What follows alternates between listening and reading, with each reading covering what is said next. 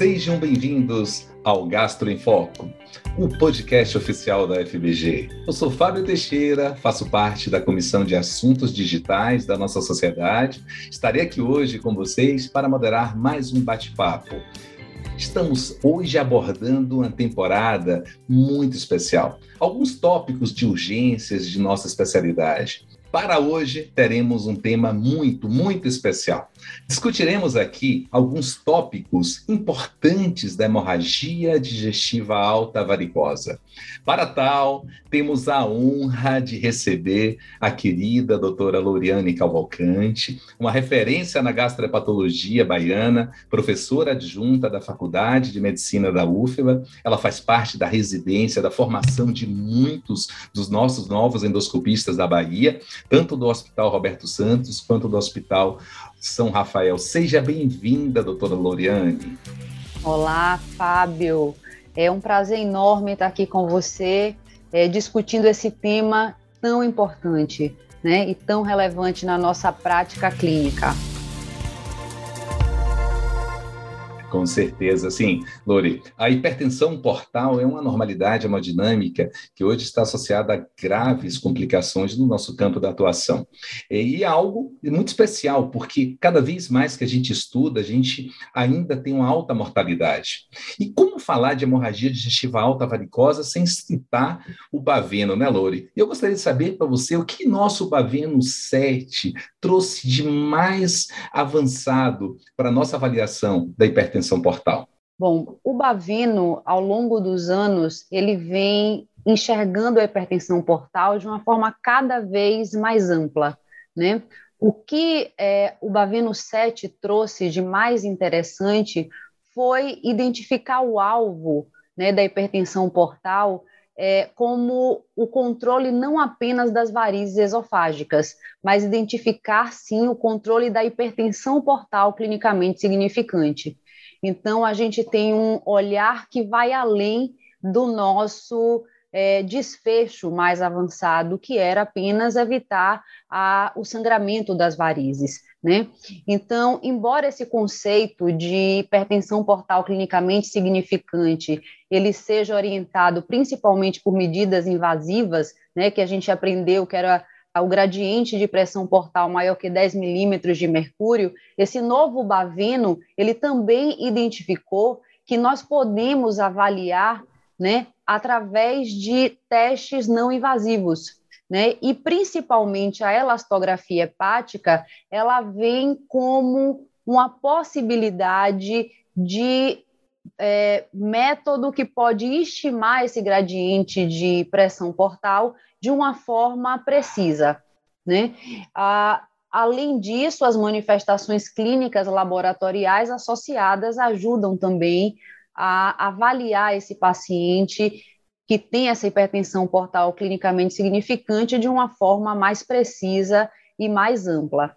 Então, é, eu acredito que o nosso avanço na avaliação de hipertensão portal desse Baveno 7 foi avançar no alvo do controle, não enxergando apenas quando a variz né, aparece. A gente quer ver antes, quer ver alteração antes desse desfecho.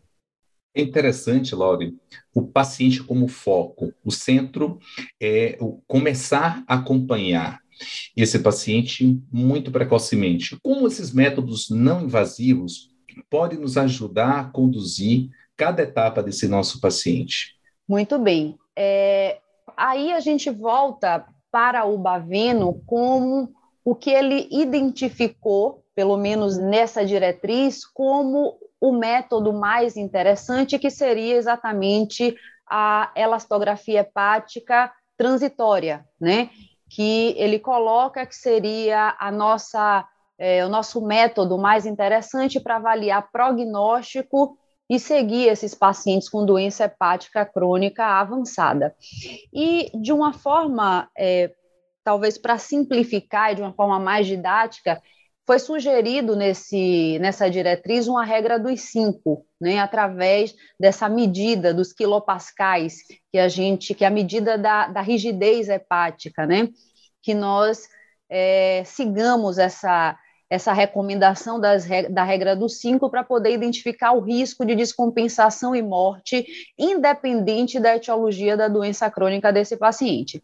Nessa regra, ele nos diz o seguinte: se o indivíduo tiver uma medida de resistência né, menor que 5 quilopascais, esse indivíduo é, tem um, não tem hipertensão portal, não tem doença crônica parenquimatosa do fígado significante a princípio.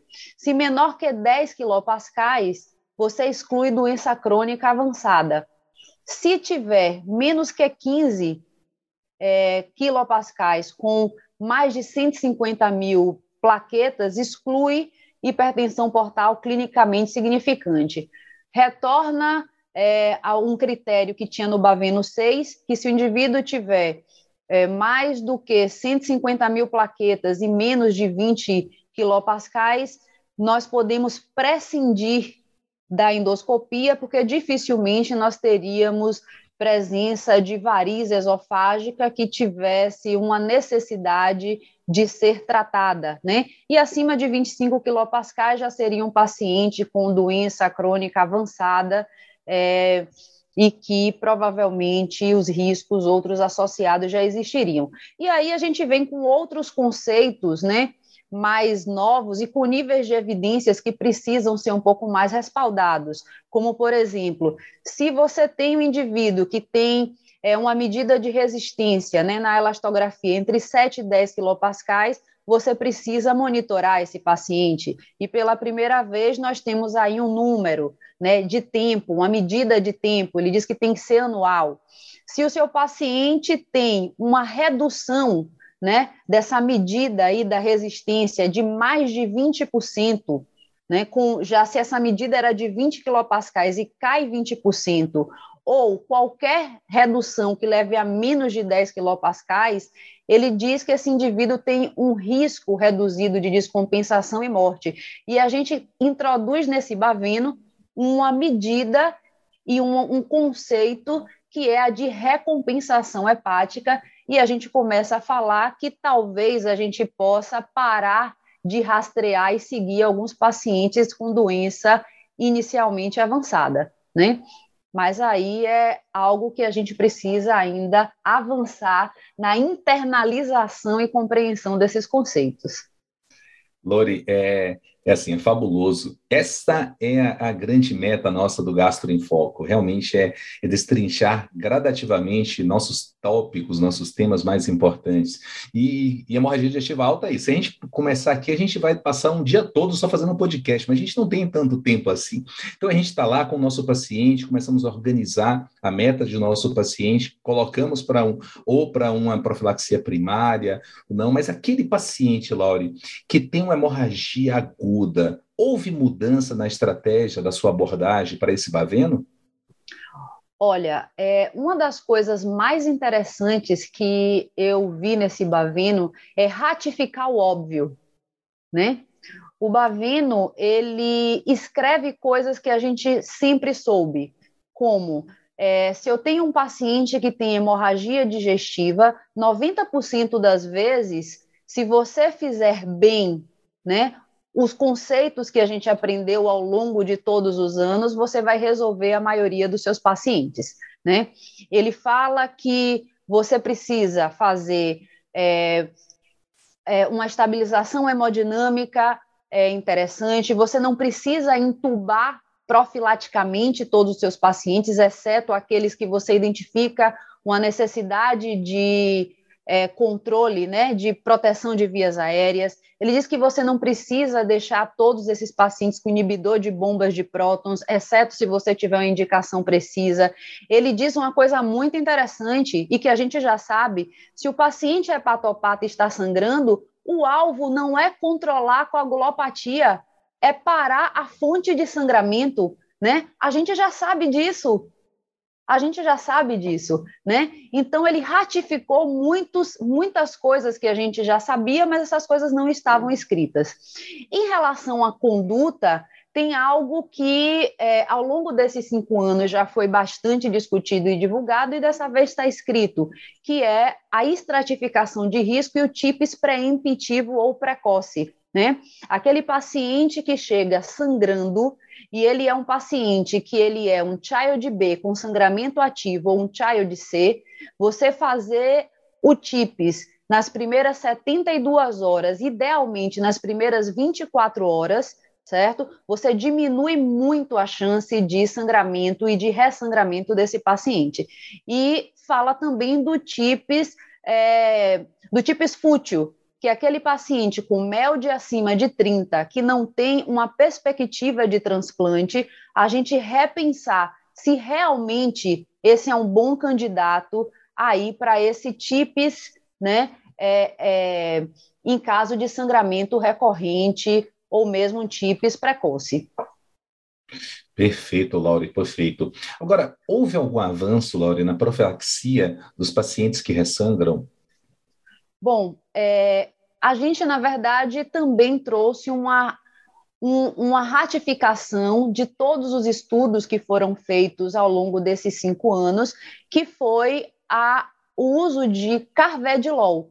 No Baveno 6, a gente não tinha estudos ainda suficientes que respaldassem o uso do carvedilol como uma profilaxia secundária. Ele entrou apenas como profilaxia primária né, de sangramento digestivo varicoso. E dessa vez, com alguns estudos, como o PREDESE, por exemplo, o carvedilol ele entra é, como uma excelente indicação de profilaxia secundária junto com a terapêutica endoscópica, né? Inclusive com estudos mostrando que eles podem reduzir as taxas de descompensação dos pacientes, especialmente recorrência de ascite. Lauri, é assim, algo rápido, só para deixar uma ponta de desejo para uma próxima. A gente vai chamar você de novo para falar um pouco mais sobre o Baveno, mas Algo rápido, anticoagulação, que é sempre o nosso grande temor. Houve alguma mudança para esse Bavê nos pacientes realmente que, que usam antes anticoagulantes? Olha, na verdade, o que eu posso falar de um, uma maneira muito rápida é: não tenham medo de anticoagular paciente que tem doença crônica do fígado, certo? Então, não foi desencorajado o uso de anticoagulante certo? Os novos anticoagulantes respaldo para uso em pacientes Child A e Child B. Se for para arriscar anticoagulante em qualquer paciente cirrótico, pode ser heparina ou os cumarínicos, certo? Então, essa é a mensagem mais rápida que eu posso dar sobre anticoagulação. perfeito, perfeito. É só para ter um pouco de gosto para o próximo evento, para o próximo episódio. Mas, Loriane, gostaria de agradecer, em nome da Comissão Digital da FBG, você com, compartilhando toda a sua experiência. Nós que te conhecemos aqui na Bahia, muitos que te conhecem pelo Brasil, sabem o quanto que você estuda hemorragia digestiva, o quanto que você estuda a hepatopatia desses pacientes. E algo muito importante para a gente compartilhar com colegas de todo o Brasil. Então, suas mensagens finais, minha querida. Eu, na verdade, eu quero agradecer a oportunidade, agradecer a você, Fábio, né, a, a FBG, né, e dizer que esses pacientes são sempre um desafio, né? É, a gente, na verdade, sempre aprende, sempre tem muito a, a contribuir e é, quando a gente pode né, discutir esse tema, né? E eu estou sempre à disposição aqui de vocês. E um prazer enorme ter esse bate-papo com você especificamente. Eu que te agradeço, minha querida. Amigos, sigam a gente, venham para a FBG, para a nova FBG, conectem-se à nossa nova plataforma. Vocês são muito especiais e acompanhem nossos próximos podcasts, tá bom? Um forte abraço, Gastro em Foco com vocês.